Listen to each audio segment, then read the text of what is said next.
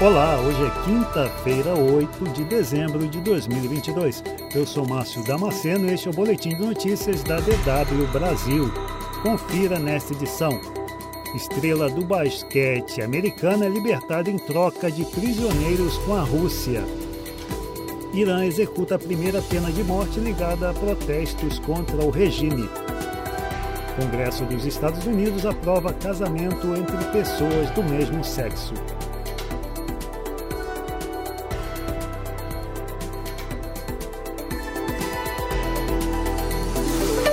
Estrela do basquete dos Estados Unidos, Britney Griner, foi libertada nesta quinta-feira numa troca de prisioneiros com a Rússia.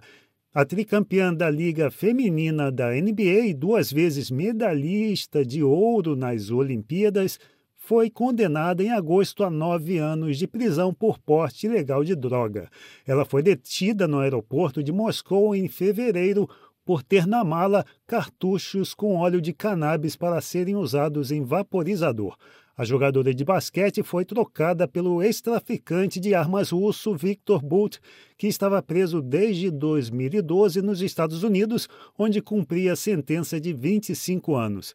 Segundo informações do Ministério do Exterior russo, a troca de Greiner por Bout ocorreu nesta quinta-feira no aeroporto de Abu Dhabi.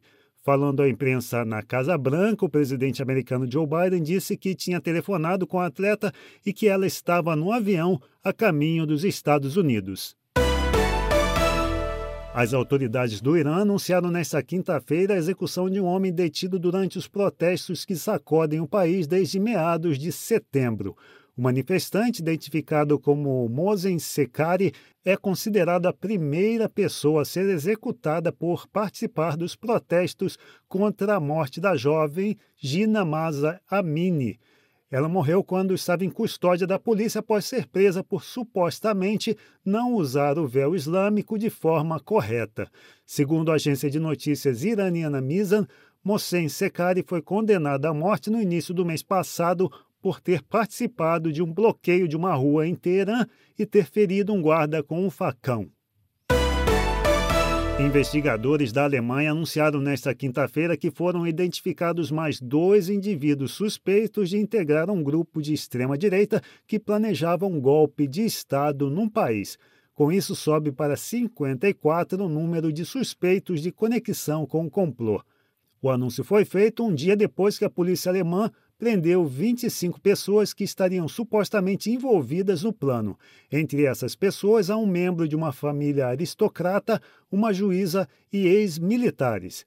As prisões foram realizadas durante uma grande operação de busca que teve como alvo 150 propriedades em 11 estados alemães.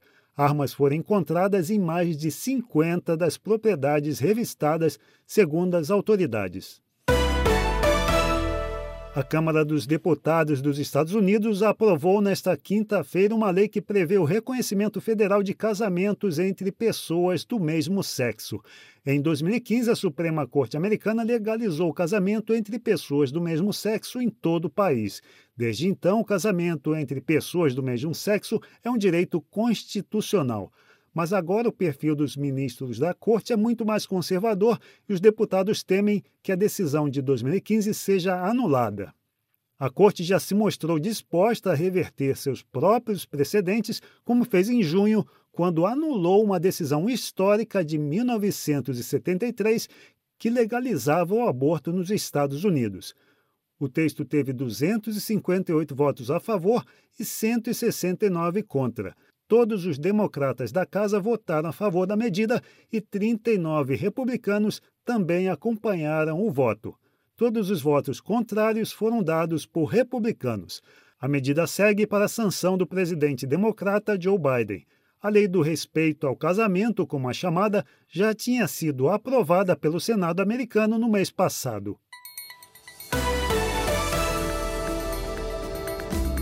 Mais notícias você encontra no nosso site. Acesse dw.com/brasil.